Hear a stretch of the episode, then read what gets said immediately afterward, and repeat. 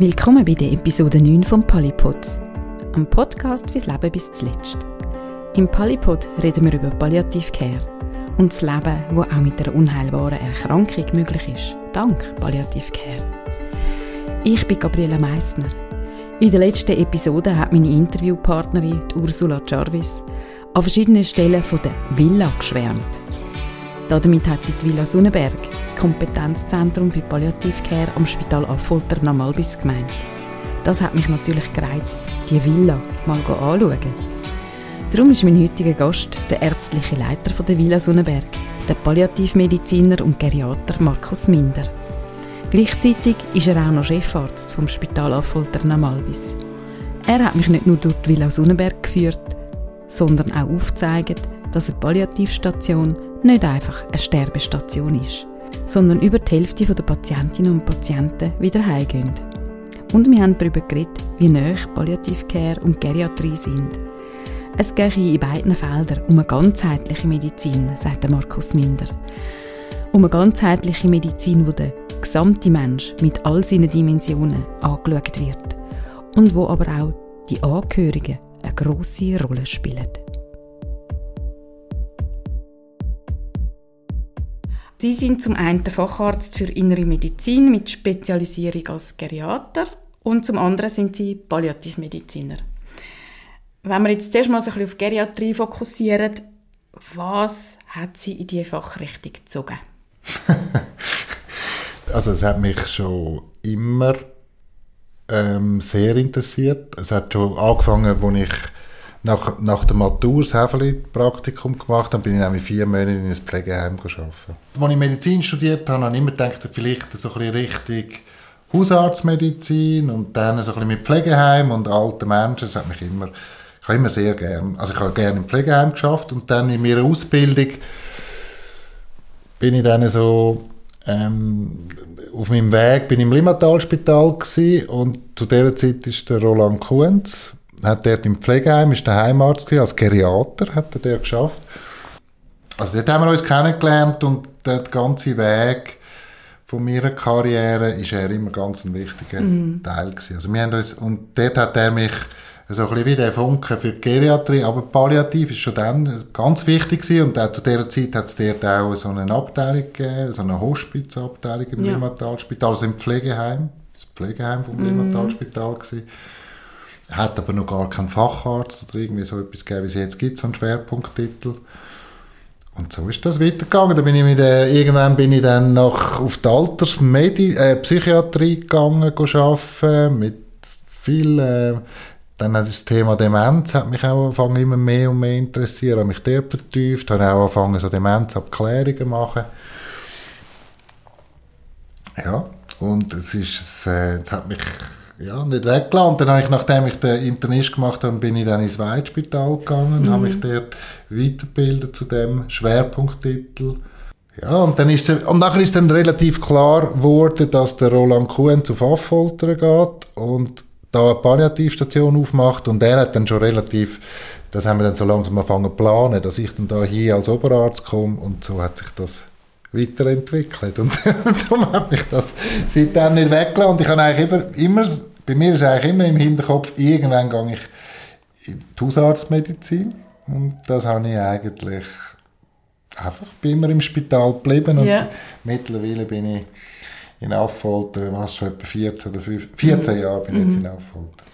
Also der Hausarzt schwebt dann auch irgendwo im Hinterkopf? Oder? Nein, jetzt immer weniger. Also jetzt denke ich schon, wenn ich würde nicht mehr im Spital arbeiten dann würde ich mich ambulant in diesen zwei Schwerpunktgebieten mhm. irgendein Projekt mhm. machen. da gibt es verschiedene okay. Projekte. Ja.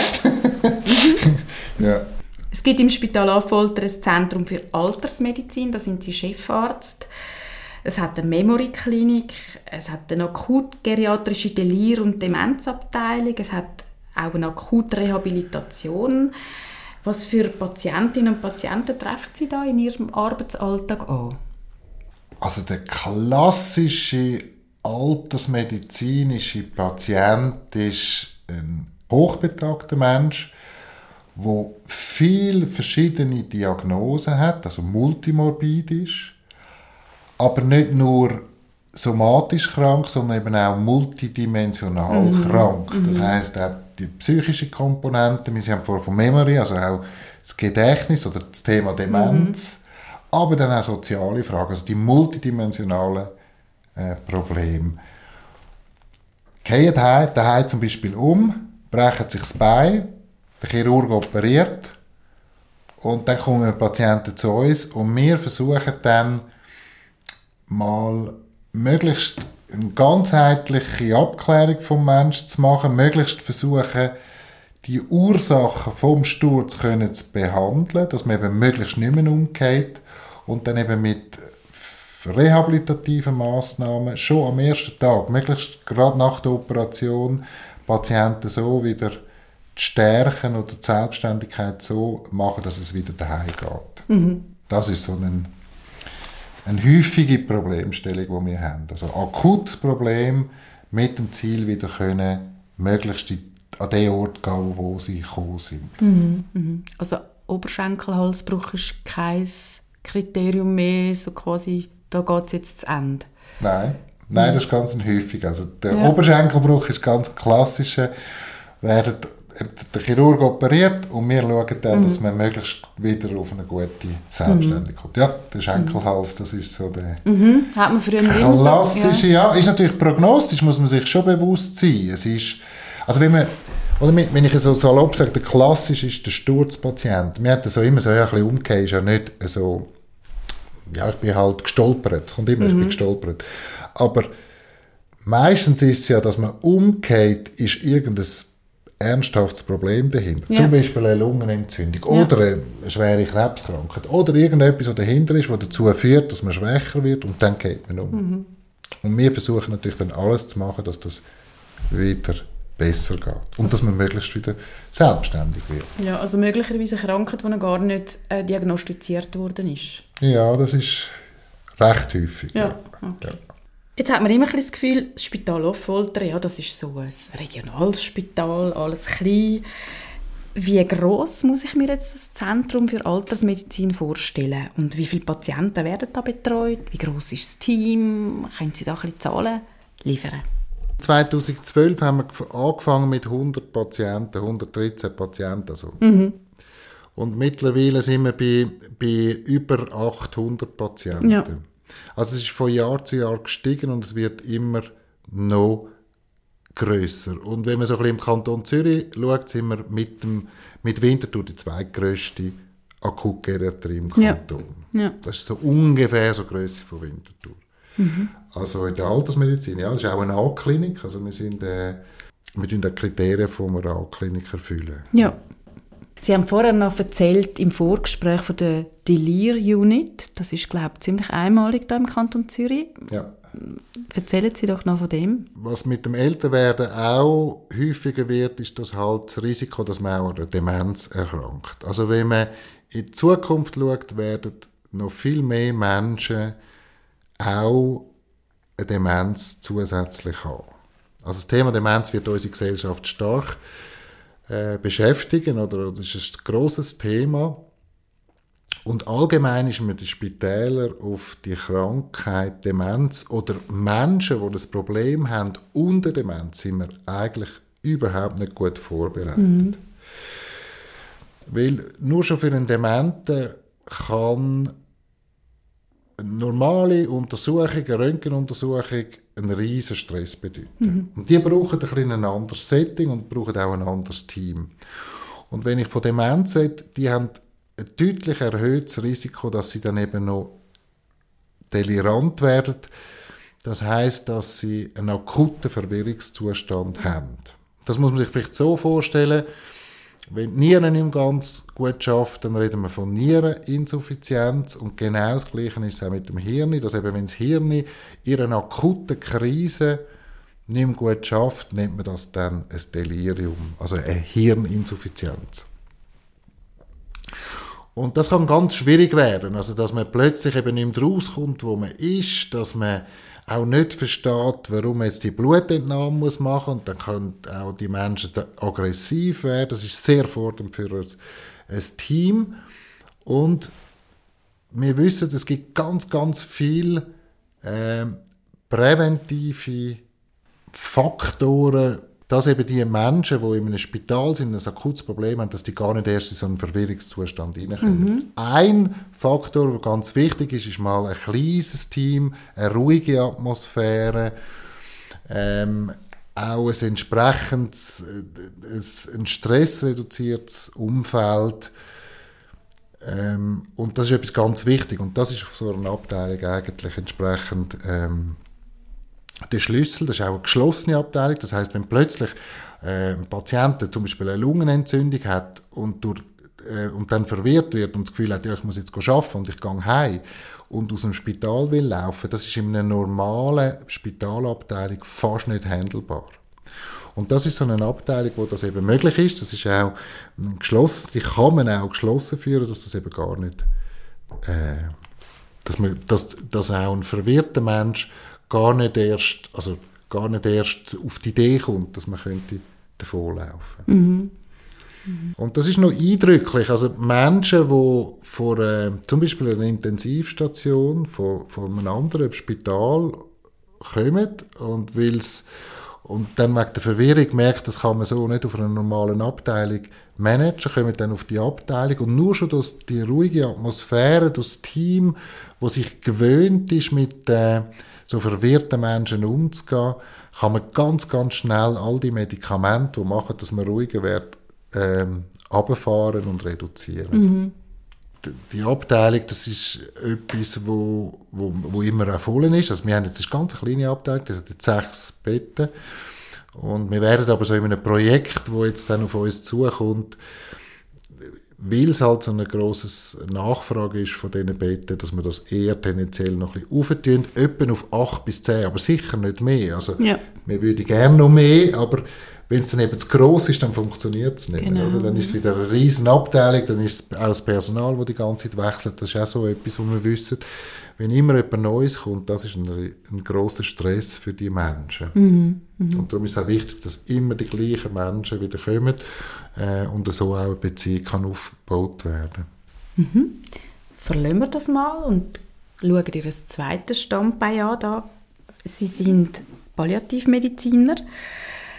Das Kompetenzzentrum vom Spital Affoltern in Palliativcare ist in der Villa Sonnenberg untergebracht. Das ist gerade da ein paar Meter.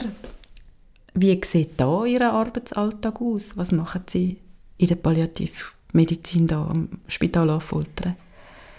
Also ich meine, wir können den heutigen Tag jetzt mal anschauen. Also ich bin mhm. heute Morgen irgendwie... ich bin heute Morgen...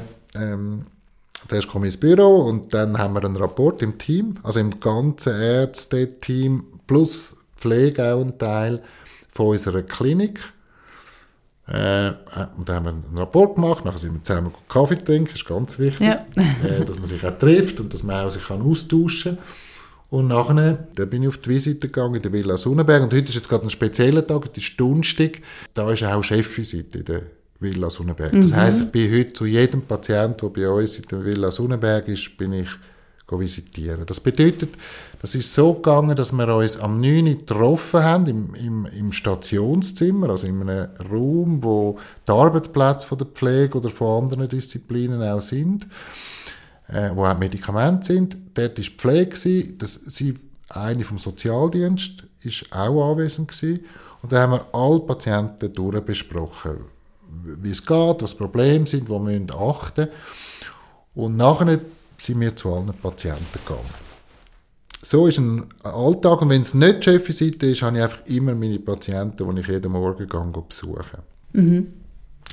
Dann ist dann sind noch ein andere Termine, noch Sitzung gehabt, und dann bin ich zum Mittagessen und am 1, jetzt bevor jetzt der Termin mit Ihnen ist, habe ich noch mit einer Patientin, ihrem Mann, mit der spezialisierten Palliativspitex, die sie sonst daheim betreut, und mit der zuständigen Pflegefachperson und dem vom Sozialdienst plus die Abteilungsärztin und ich haben ein rundes Gespräch gehabt. Dann nimmt man sich so plus minus eine halbe Stunde bis eine Stunde oder dreiviertel Stunde idealerweise Zeit, wo man einerseits ein bisschen Revue passieren lässt, was ist Grundsituation Situation, also wie, was ist eigentlich Krankheit, reden wir alle, haben wir das gleiche Krankheitsverständnis, das heißt, ich tue meistens so ein bisschen versuchen, die komplexe Krankheitsgeschichte in einfachen Worten für alle Beteiligten darzustellen und dann merken wir gerade, sind wir auf dem gleichen Stand oder nicht, reden wir vom Gleichen.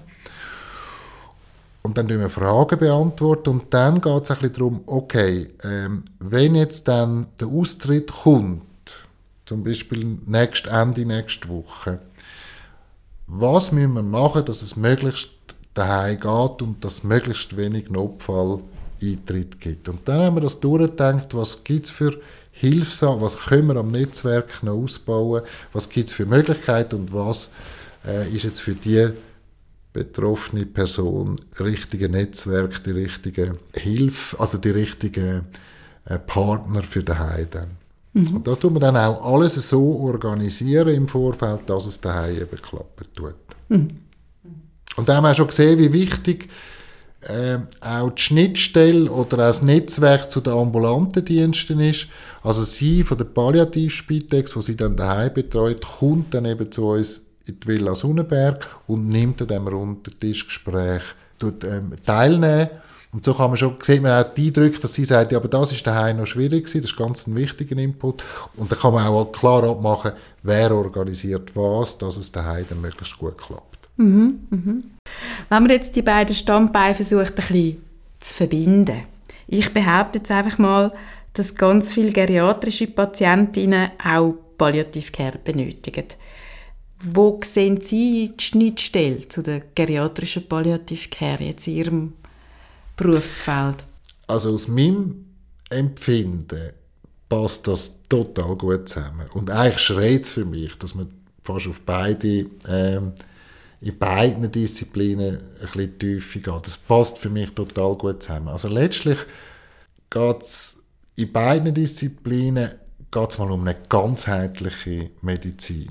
Also man tut sich nie nur aufs Herz oder nur auf, weiß auch nicht, den Tumor wenn man jetzt onkologisch, äh, oder nur auf die Lungenkrankheit, sondern es geht immer um die ganzheitliche Abklärung, einerseits auf die verschiedenen körperlichen Probleme, aber immer ein multidimensionelles, also ganzheitliche Abklärung und es beinhaltet die beiden Disziplinen, dass man neben der Gespräch und Untersuchung eben auch, wir nennen das ein Assessment, wo man eben all, zu all diesen verschiedenen Dimensionen entsprechende Tests macht. Und aufgrund von denen, von dem Assessment dann kann sehen, okay, das sind Stärken, da haben wir ein Problem und dort müssen wir unterstützen.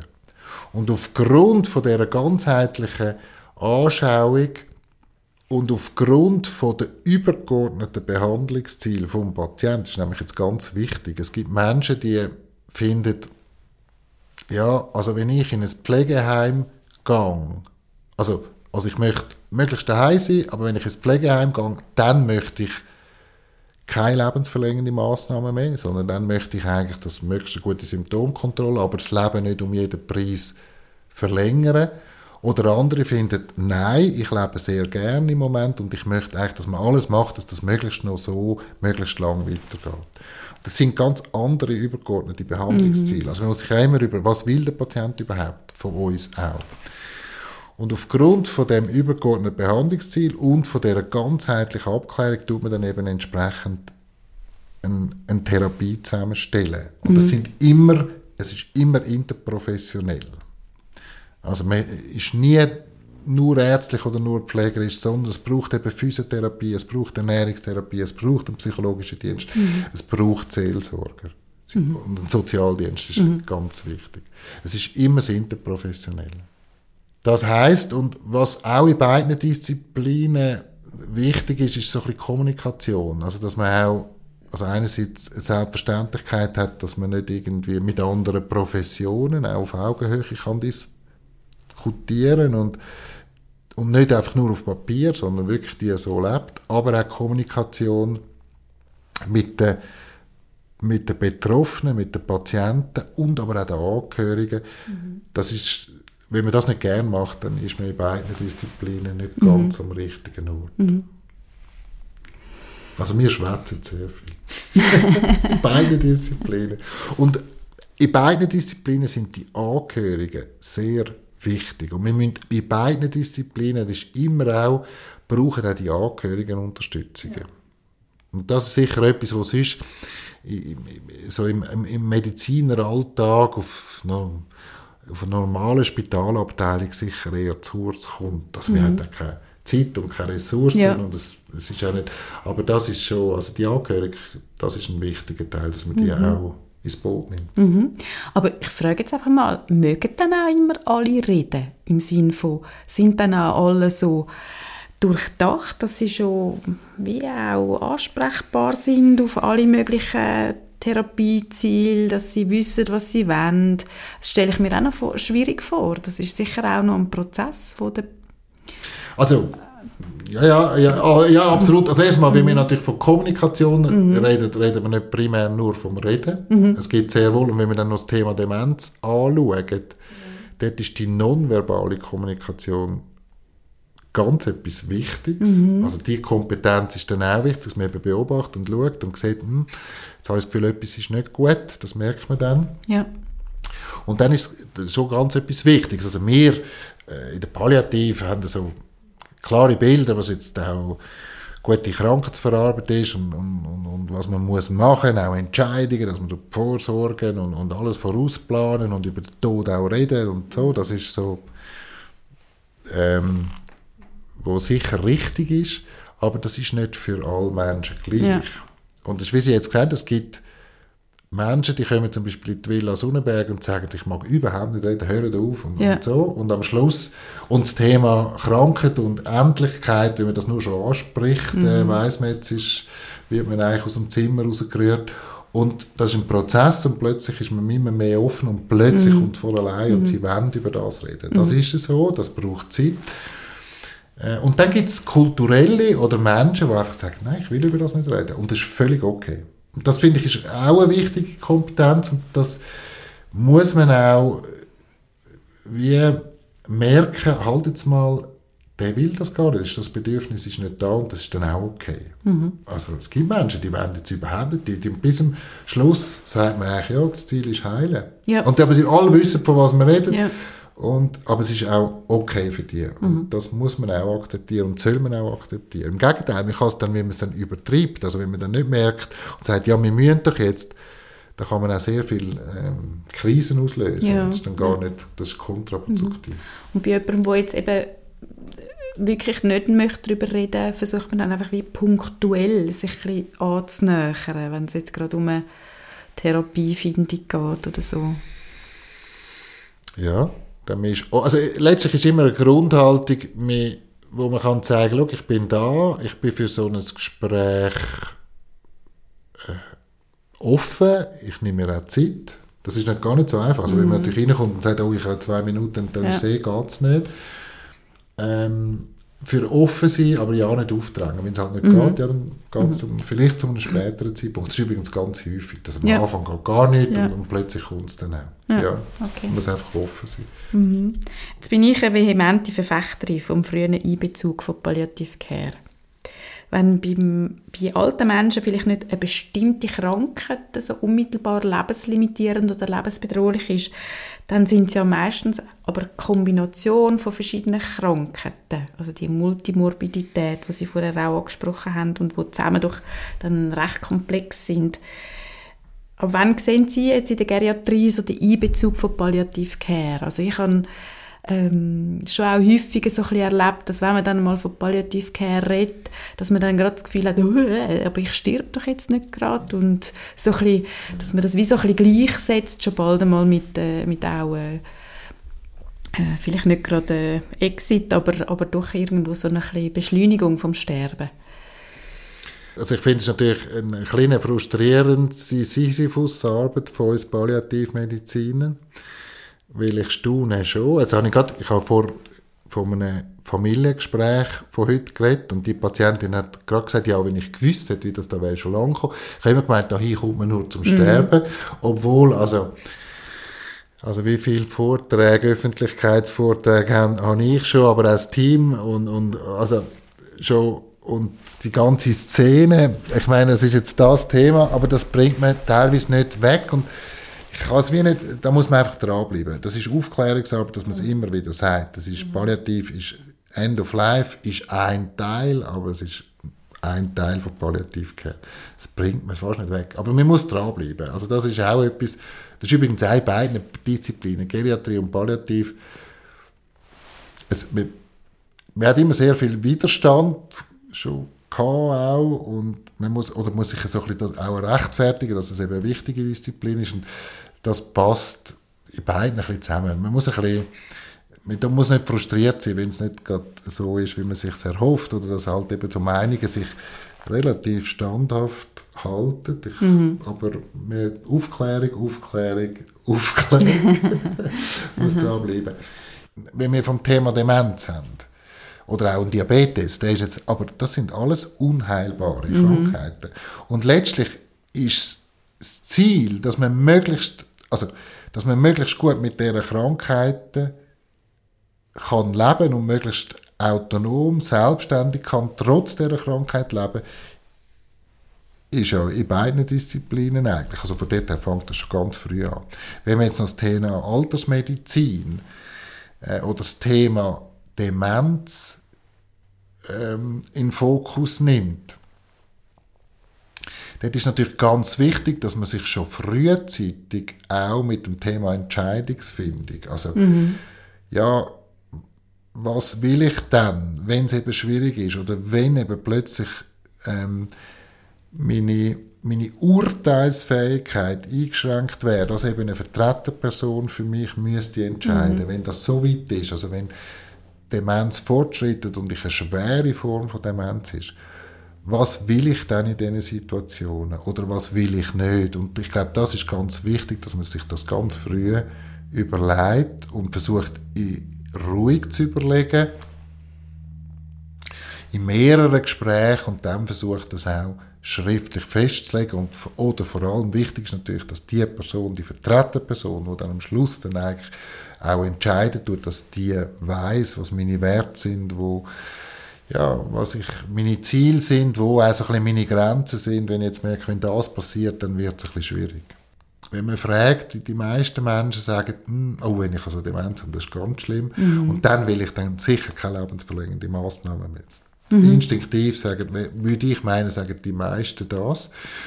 Die Schwierigkeit finde ich dort ein bisschen, ja, wie fühlt man sich dann eigentlich, wenn man eine Demenz hat? Ich meine, es kann ja sein, dass ich so glücklich bin wie noch nie. Ja. Und dann wird es auch noch schwierig, wenn man dann so eine Patientenverfügung tut interpretieren. Mhm. Also ich habe jetzt gerade ein konkretes Beispiel im Kopf. Das ist so ein ehemaliger Hausarzt und der hat auch Cello gespielt auf sehr hohem Niveau. Also das ist sehr eine er hat sich sicher sehr über Leistung definiert, viel geschafft, aber eigentlich nie ganz so glücklich gewesen. Also nicht immer gefunden, eigentlich so ganz so zufrieden mit seinem Leben ist er nicht. Und der hat dann auch irgendwann einmal, hat man dann gemerkt, oh, da ist etwas im Busch. Dann hat er auch die Demenz, ist die Diagnose irgendwann gestellt worden. Das war dann ganz eine schwierige Zeit gewesen. Also nicht selten ist am Anfang von der Demenz, wie man realisiert, jetzt kommt etwas, ist schwierig für den Patienten und für das Umfeld. Aber bei dem ist dann so gewesen, dass es immer schwieriger wurde und dann auch am Schluss bei uns eine Langzeitpflege, die wir auch äh, betreuen, auf einer Demenzabteilung und dort hat die Frau dann gefunden und man hat gesehen, dem geht es gut und sie hat das Gefühl gehabt, ich habe das Gefühl, mein Mann ist noch nie so glücklich mhm. gewesen wie jetzt mhm. mit dieser schweren Demenz. Und wenn das die Situation ist, finde ich dann auch noch schwierig, wie man so eine Patientenverfügung wirklich interpretiert. Weil ja.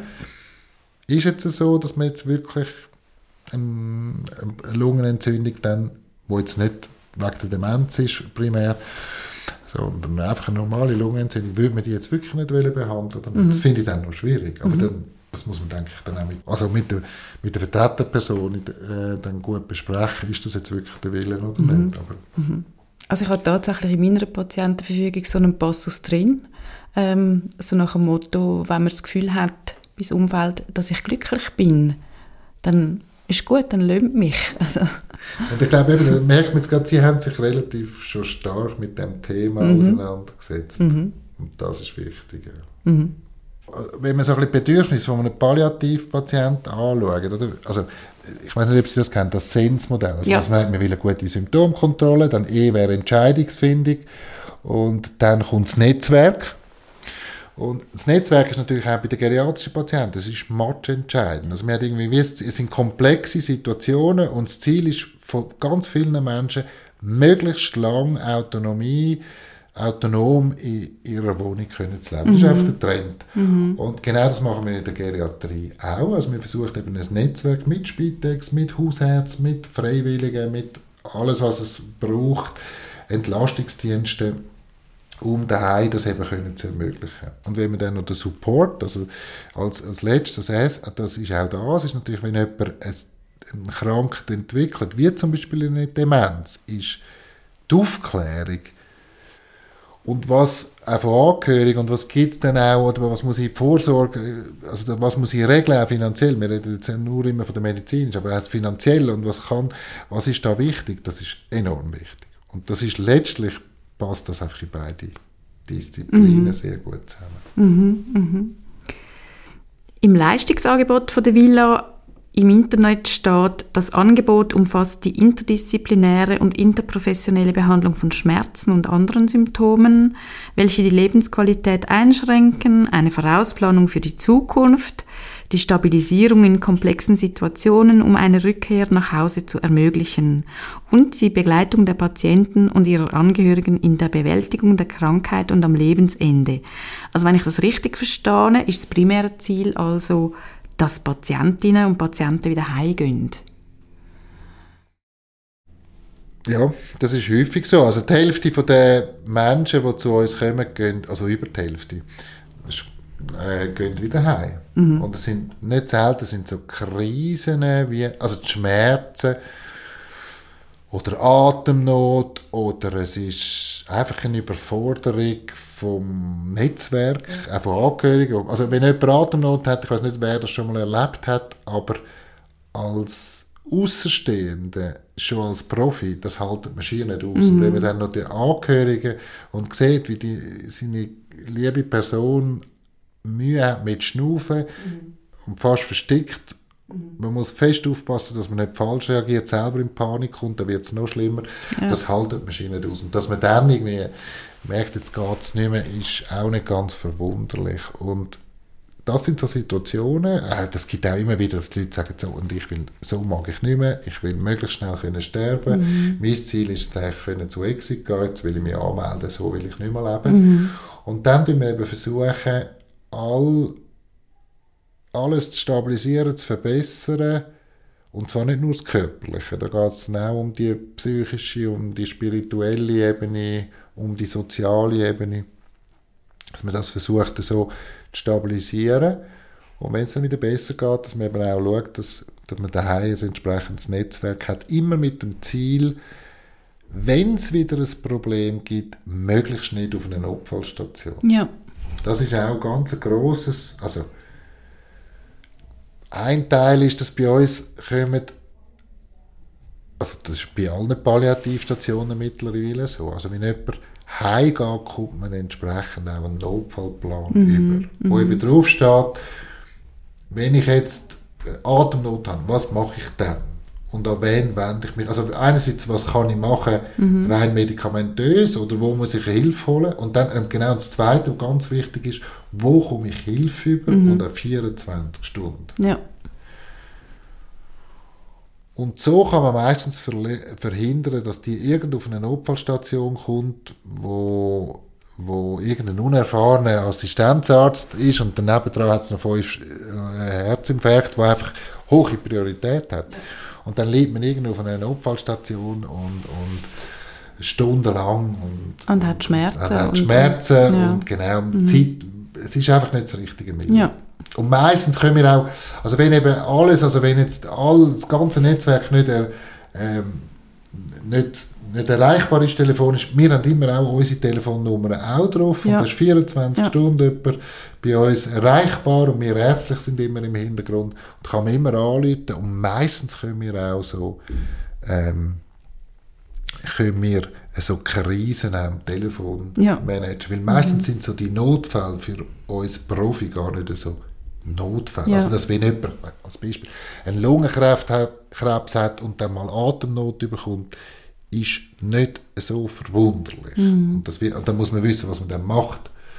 Oder wenn jemand einen Hirntumor hat und einen epileptischen Anfall hat, das erwartet man fast ein bisschen. Und wenn man es richtig macht, kann man dann meistens ja. auch, mhm. muss man nicht gerade sofort handeln. Und dann kann man lieber sagen, in zwei Stunden kommst du direkt in die Villa, Sonnenberg zum Beispiel, und mhm. dann schauen wir, dass wir das wieder können mhm. büscheln Das sind ja dann so die unnötigen Hospitalisierungen, die wo, wo wegfallen, oder? Das sind genau. ja auch Kostentreiber. Das sind Kostentreiber, ja. Mhm. Und es ist einerseits Kosten, aber es ist wirklich auch für die Patienten ist Traumatisieren nicht Ziel, es ist einfach nicht der richtige Ort. Ja. Wenn die Erfahrung fehlt, dann ist es eben noch schwierig, dann auch wirklich gute Schmerztherapie zu machen, relativ schnell. Ja. Bei der Villa Sonnenbergen, das ist, das ist im Vergleich zu anderen Palliativstationen, wo das nicht immer so ist, muss man mal so sagen. Über die Hälfte von allen Eintritten bei uns sind auch Notfalleintritte. Mhm. Das heißt, wir wissen nicht, also es ist nicht so, dass wir eine Anmeldung bekommen, in zwei Tagen kommt dann der Patient ja. zu euch, sondern es gibt das Telefon, mir geht es schlecht. Oder eben in der Nacht und dann sagt man, also gut, jetzt musst du zu uns kommen. Also wenn wir dann, dann versuchen wir eben, wenn es irgendwie geht, dass die Leute also direkt in die Villa eintreten, ohne dass sie jetzt über eine Notfallstation gehen mhm. Also es ist eine Belastung für das Team, muss man ehrlicherweise sagen, aber von der Sache her für mich klar, dass das ganz ein wichtiger äh, oder ein, ein, wichtiges Angebot ist für die Menschen, die so eine schwere Krankheit haben. Mhm. Mhm. Kommen wir doch noch auf Finanzierung zu reden. Auch auf der Webseite kann man lesen, dass die Villa auf Spenden angewiesen ist. Sie haben mir dann erzählt, dass es vor allem darum geht, zum Extras finanzieren. Können Sie dazu noch etwas sagen? Ja, also letztlich, wenn man die Finanzierung anschaut, die Villa Sonnenberg, das ist eine normale Spitalabteilung, die auch so finanziert wird durch die Krankenkasse und den Kanton und da, das wird, mhm. da muss man als Patient nichts zahlen. Mit allen Vor- und Nachteilen. Der Nachteil ist nämlich auch, man ist zeitlich limitiert.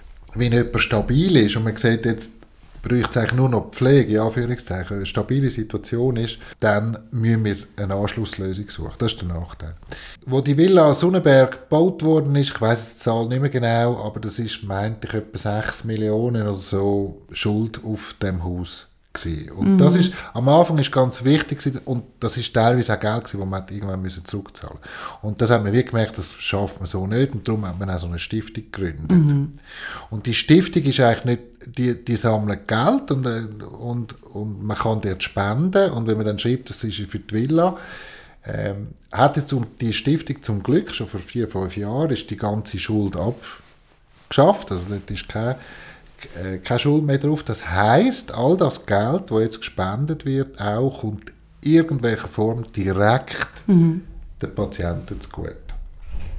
Zum Beispiel gibt es 20% Stellen vom Sozialdienst, ist über die Stiftung finanziert. Ja. Also 20 Stellenprozent tun sie voll übernehmen. Es hat einmal in der Woche am Nachmittag kommt ein, jemand, der so eine Klammmassage macht. Das ist für die, die das kennen, ist das etwas äh, sehr Heilendes für die, die darauf ansprechen und, und haben sehr gutes Feedback. Das könnte man jetzt, würden wir nicht anbieten, wenn wir das müssten auf der normalen mhm. Finanzierung machen, aber die Stiftung übernimmt das und das kommt den Patienten zugute. Oder wir hätten mal etwas können anmalen dass wenn Patienten mit der Ambulanz in die Villa reinkommen, dass sie nicht gerade einfach eine graue Wand sehen, sondern dass sie ähm, ein schönes Bild gesehen, das mhm. nicht so betonlastig ist. Mhm. Das ist so der erste Eindruck, oder, wenn man in die Villa kommt, zum Hintereingang, da sieht man, ist jetzt ein freundlicher Decke, also für mhm. die, die reinkommen, sind so mhm. Details. Oder mhm. mal ein Stuhl oder also ein, Kühlschrank hat uns gefehlt. Also haben wir geschaut, das ist ein Kühlschrank drin. Das sind so die Sachen, ja. die kleinen Sachen, die der Patienten wie noch zusätzlich ja. Helfen, möglichst schnell wieder stabil zu werden. Mhm. Das Ziel der Patientinnen ist ja eigentlich wieder heimzugehen, ja. aber es sterben ja gleich auch Menschen da. Selbstverständlich. In der Villa ja. Sonnenberg. Wie gehen Sie denn damit um? Was gibt es für Ritual? Was, äh, ja, wie werden auch zum Beispiel jetzt die Angehörigen noch betreut? Wie läuft das ab, wenn bei Ihnen jemand stirbt?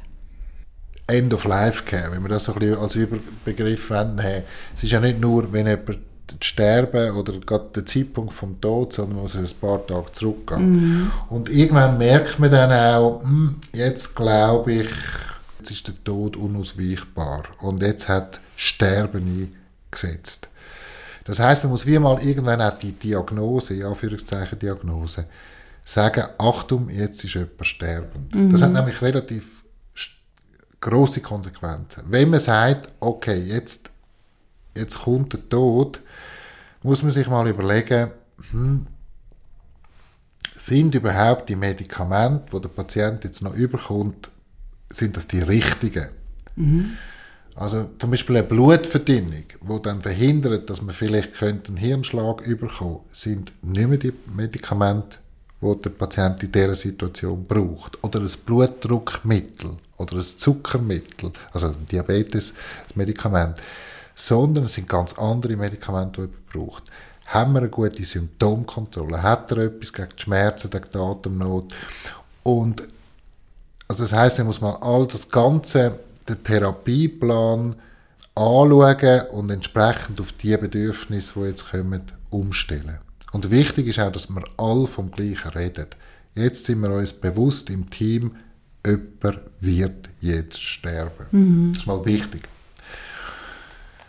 Äh, das heißt umstellen und dann, wenn man ein Medikament verordnet, dass man immer auch vorbereitet ist, zum Sterben wird früher oder später wird dazu kommen, dass Patienten nicht mehr können Medikamente schlucken können. Das heißt, wir ja. müssen auch alle Symptome, die wichtigen Symptome, immer auch können mit ihrer Form, parenteral nennen wir das, also mit Spritzen so können zu verabreichen, dass der Patient eine gute Symptomkontrolle hat. Also letztlich ist die, wichtig ist eine gute Symptomkontrolle. Ich habe gesagt, es ist wichtig, dass alle im Team wissen, von was wir reden.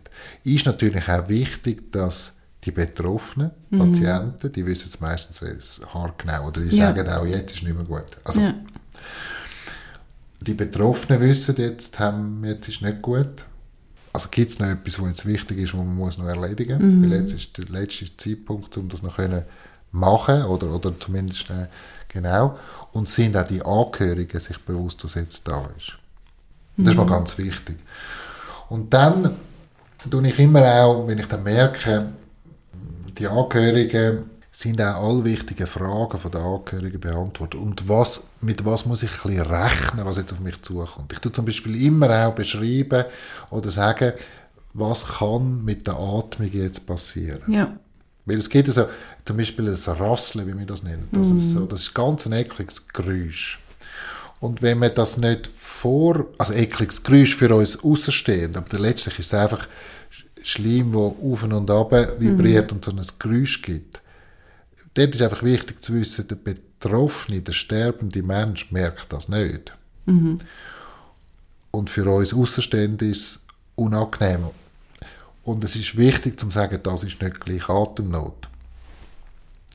Weil wenn man das nicht sagt, und das habe ich schon mehr als einmal erlebt, haben die Angehörigen das Gefühl, ui, mein Vater hat ganz fest Atemnot haben und dabei ist das einfach das Rasseln gewesen. Und wenn ja. man das gut vorbereitet oder auch weiss, dass es gibt ja, die Atmung sich verändert, plötzlich hat man lange Pause mhm. und fängt wieder ganz schnell an zu schnaufen, das nennt man die Change die Atmung.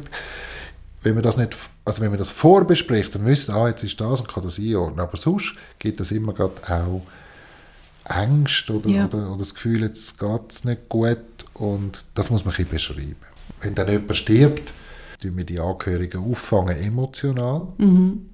Durch Pflege, durch Seelsorger, durch, also uns ärztlich oder durch ähm, Psychologen. Mhm. Und dann gibt es aber auch ganz ganz administrative, was muss ich jetzt machen? Das ja. ist auch, was muss ich dann jetzt machen? Und das gibt es ein Gespräch, das ist auch, gibt es Unterlagen von uns, wo dann mit der Pflege und die Angehörigen ganz, wo jetzt man als Nächste, es geht ja alles Schritt um Schritt, aber einfach, dass wir die Informationen geben.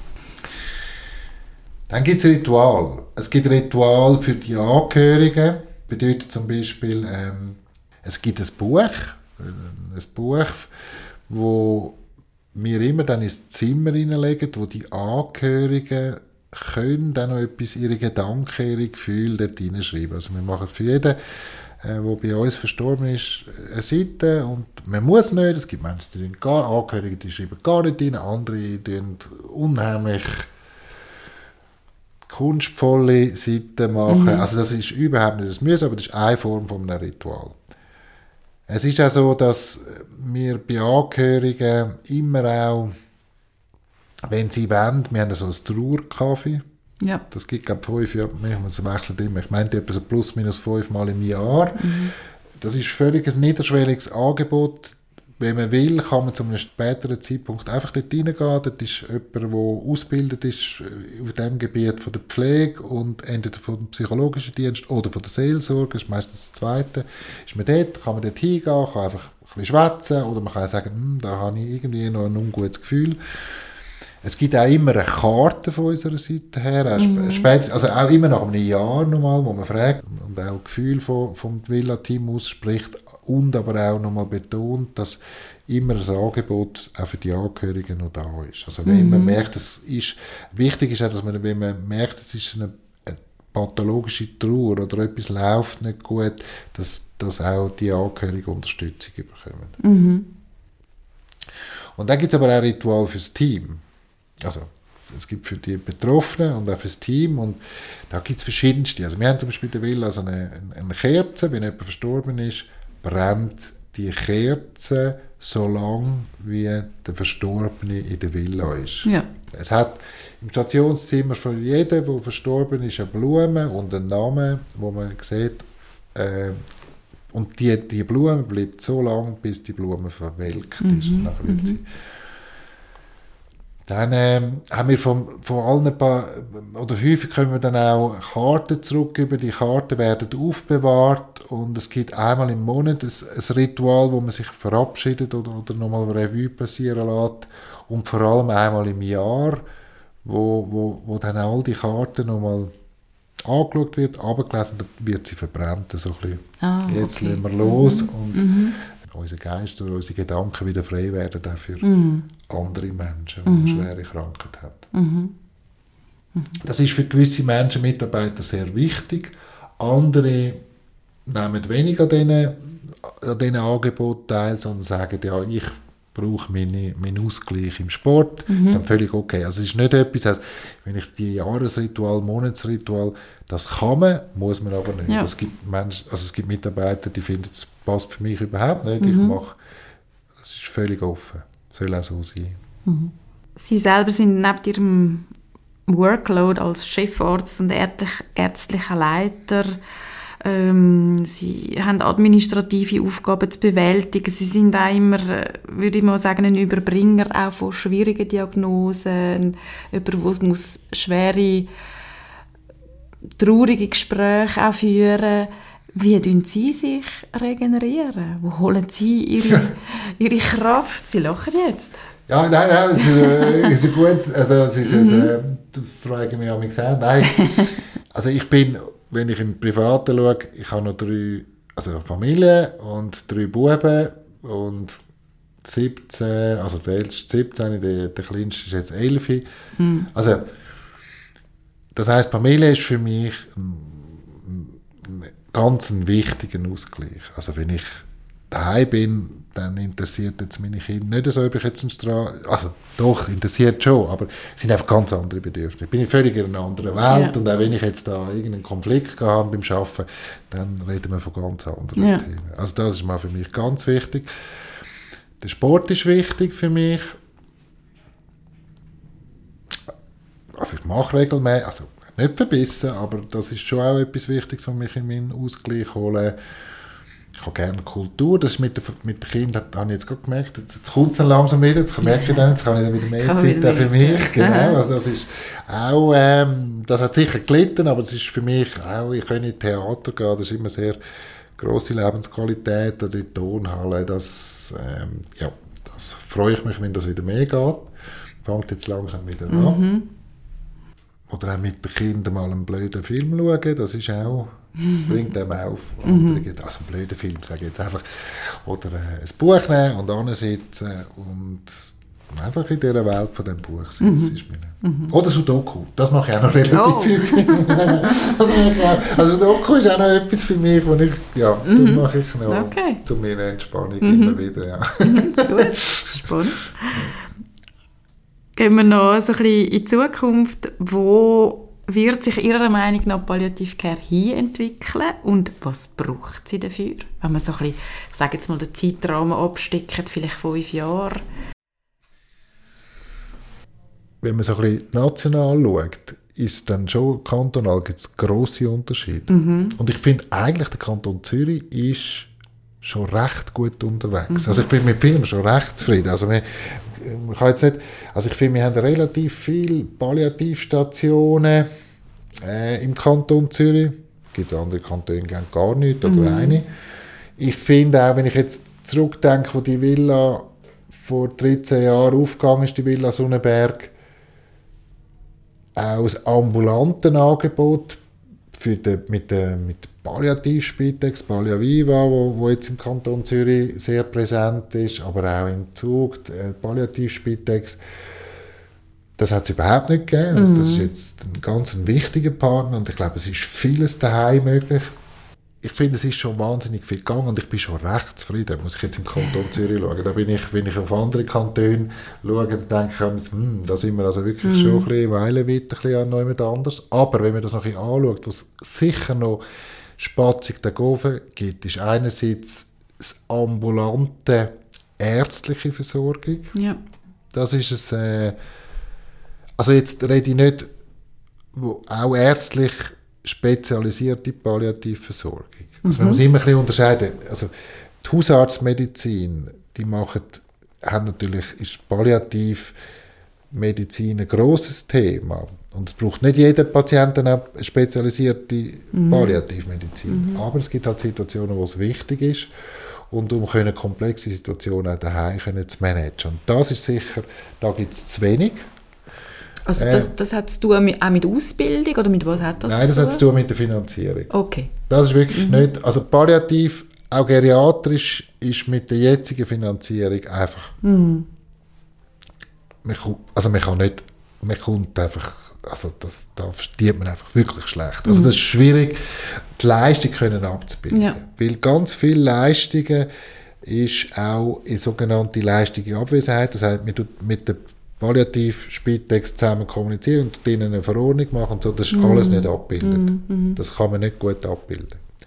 Das, da hoffe ich, das wird, da sind sich auch alle ein bisschen bewusst, das ist einfach ja, immer so der, ja, wir können ja keine Ausnahmen machen jetzt für Palliativ, aber das ist sicher, also da kann man noch, auch hat Spatzig da oben. Und dann glaube ich das andere, wir haben vorher von der Geriatrie und Palliativ, das die Schnittstelle, die ja zusammenkommt, wäre dann die geriatrische Palliativmedizin. Was ich ein enormes Wichtiges finde, und das ist sicher in der Zukunft, wird das an Gewicht noch deutlich mehr nehmen- zunehmen. Also das heißt Menschen, die sich eben in diesen auch in geriatrischen Problemen auskennen oder Palliativmediziner, das wird immer noch wichtiger werden.